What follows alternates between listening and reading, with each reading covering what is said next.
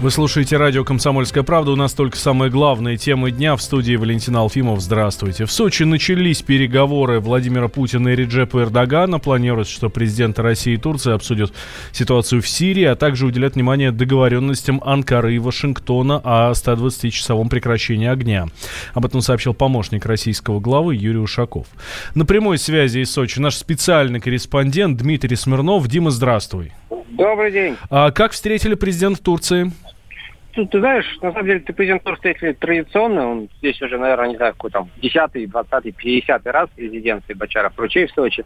Э, приехал, Владимир Путин встретил его на крыльце, пожал руку и пошли уже э, в зал, где проходили переговоры, вернее, где они начались перед журналистами. Буквально президенты провели там пару минут, не больше, после чего все уже перешло в такой в режим за закрытыми дверями. Тут самое интересное, ну, знаешь, вот, так сказать, вот сейчас небывалый тут ажиотаж в резиденции. Я не помню такого, чтобы было даже, когда там американцы приезжали или еще кто-то.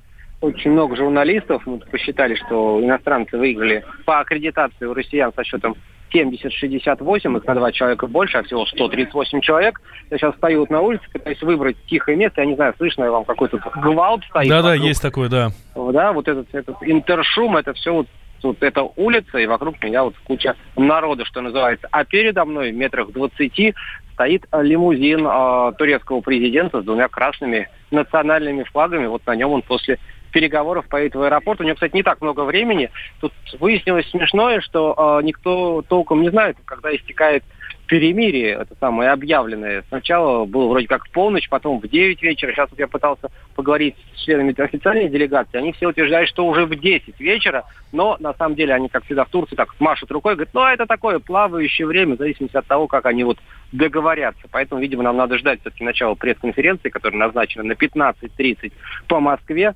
После этого что-то выяснится уже конкретно. А, Дим, а ты говоришь, что очень много а, журналистов и иностранных больше. А откуда эти люди? Ух, у меня просто под рукой сейчас нет э, списка, да, отовсюду практически там, начиная... То есть это не только наши и турки, да? Ну, конечно, нет. Это абсолютно там европейские, американские, там североамериканские, азиатские, там, японцы даже есть.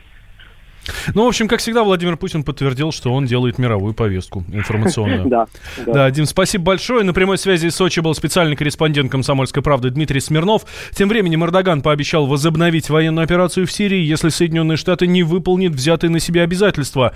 Ведущий научный сотрудник Центра арабских и исламских исследований Института востоковедения РАН Борис Долгов считает, что сегодня Владимир Путин и Реджеп Эрдоган будут решать дальнейшую судьбу Сирии.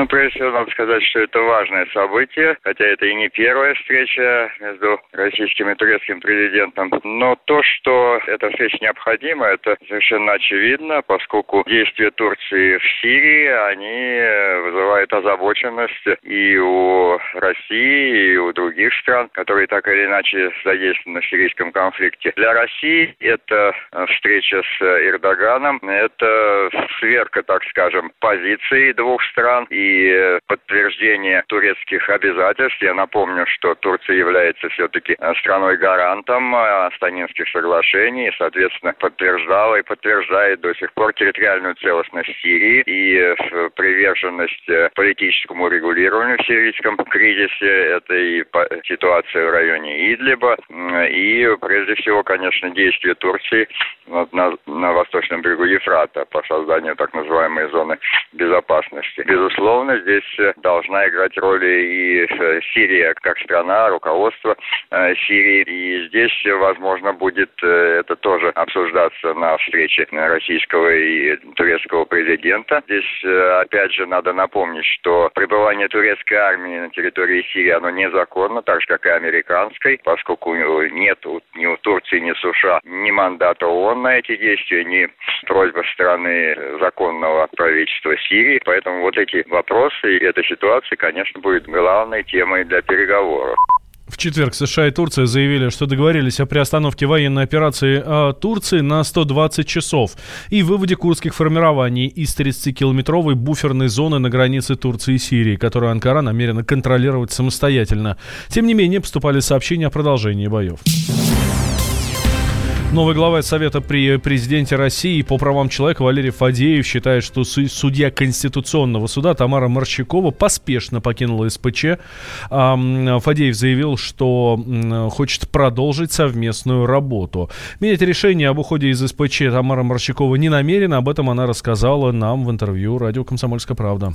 Нет, э, я никогда не принимаю решений, в которых я до конца не убеждена. На самом деле у меня есть все основания э, думать о том, что при ротации председателя и ротации членов, проработавших с ним несколько периодов легислатуры Совета, э, тоже вполне закономерно. Вместе с бывшим главой СПЧ Михаилом Федотовым из Совета также ушли руководитель правозащитной организации «Восход» Евгений Бобров и председатель Ассоциации правозащитных организаций «Агора» Павел Чиков. Руководитель Центра стратегических исследований религии и политики современного мира Максим Шевченко считает, что им нужно было уйти из СПЧ еще раньше, не дожидаясь происходящего позора. Прекрасно знаю тех людей, которых удалили. Это, значит, Шаблинский, Бобров, Чиков. Это замечательные люди, трудоспособные, настоящие труженики. Особенно Женя Бобров, это могу сказать, что тот объем работы по социальным жалобам, по ЖКХ, которые Бобров делал, они уникальны совершенно. Илья Шаблинский занимался выборами и абсолютно честно и правдиво организовывал независимый мониторинг выборов. Павел Чиков руководит юридической гражданской службы АГОРа, которая предоставляла большое количество независимых адвокатов по политическим делам в том числе. Это люди с принципиальной политической позицией, думаю, поэтому их и удалили из СПЧ. Я просто думаю, что им надо было раньше уйти, так же, как мне, по собственному желанию, а не дожидаться вот этого всего позора. Ранее Владимир Путин своим указом назначил секретаря общественной палаты Валерия Фадеева председателем СПЧ. На этом посту он сменил Михаила Федотова, который был уволен с госслужбы из-за достижения предельного возраста. Федотов возглавлял СПЧ с 2010 года. Число жертв при прорыве дамбы в Красноярске увеличилось до 17 человек. Об этом сообщили в Следственном комитете. Подробнее корреспондент «Комсомольской правды» Елена Некрасова. Спасатели и следователи продолжают работать в Курагинском районе Красноярского края. Число жертв увеличилось. В субботу 19 октября здесь рухнули пять дамб, смыло рабочий поселок Артели ООО «Сисим». Погибли, по новым данным, 17 человек. Основные силы брошены на поиски троих пропавших без вести. Их судьба до сих пор неизвестна. Во вторник с погибшими прощались в Хакасии на руднике на реке Сейба в Красноярском крае. Работали люди из разных регионов, но в основном из Красноярского края и Хакасии. А во вторник похоронили трех жителей Хакасии. С ними простились в поселках Шира, Туим и Целинная. Об этом сообщил глава района, где находятся поселки Сергей Зайцев. Он выразил соболезнования родным и близким погибших. Тем временем в Красноярске уже прошел суд об избрании меры пресечения для директора компании «Сисим» Максима Ковалькова, начальника участка Андрея Яганова и мастера участка Евгения Александрова. Следствие идет по статье Уголовного кодекса «Нарушение правил безопасности при ведении работ, повлекшие по неосторожности смерть смерть двух и более лиц. Главный вопрос, как строились дамбы и почему рабочий поселок оказался в русле реки. А каждый из них пытался обвинить другого и просил суд оставить на свободе на время следствия. Следователь же рассказал о вопиющем факте. Руководители прииска после ЧП пытались вывести из офиса документы и системные блоки, где хранилась информация по предприятию. И это как минимум повод для ареста на время следствия. В итоге суд арестовал Максима Ковалькова, Андрея Яганова и Евгения Александрова на два месяца. И это время они проведут в СИЗО. Также появилась новая информация. Следователи нашли в затопленном поселке сейф с золотом. На него может быть наложен арест, чтобы в будущем за этот счет возмещать ущерб потерпевшим. Ударной волной, которая снесла бараки и смыла и помещение спецкассу, где и хранился этот сейф, с намытым и уже очищенным золотом. Про судьбу этого сейфа ничего не было известно почти четверо суток. И, наконец, во вторник, 22 октября, сейф обнаружили спасатели. Следственная оперативная группа провела вскрытие сейфа и обнаружила в нем 9 колб э, с неповрежденными пломбами, предположительно с золотом. Об этом рассказали в Федеральном следственном комитете. Также в сейфе было 14 опечатанных пакетов с концентратом для вторичной обработки, которые изъяли и приобщили к материалам уголовного дела. В ближайшее время следствие выйдет в суд с ходатайством о наложении ареста на золото с целью возмещения возможных исковых требований со стороны потерпевших. На руднике на реке Сейба в Курагинском районе Красноярского края, где 19 октября прорвала дамбы, рабочих рабочих после удара волны высотой 4 метра унес поток из смеси воды, грязи и обломков. Елена Некрасова, радио «Комсомольская правда», Красноярск. Темы дня. Можно уйти в большую политику, но большой спорт пойдет вместе. С тобой. Чемпион мира в тяжелом весе. Боксер с самыми большими кулаками за всю историю бокса. Действующий депутат Государственной Думы. А теперь еще и ведущий радио «Комсомольская правда». Николай Валуев в авторской программе «Большой спорт».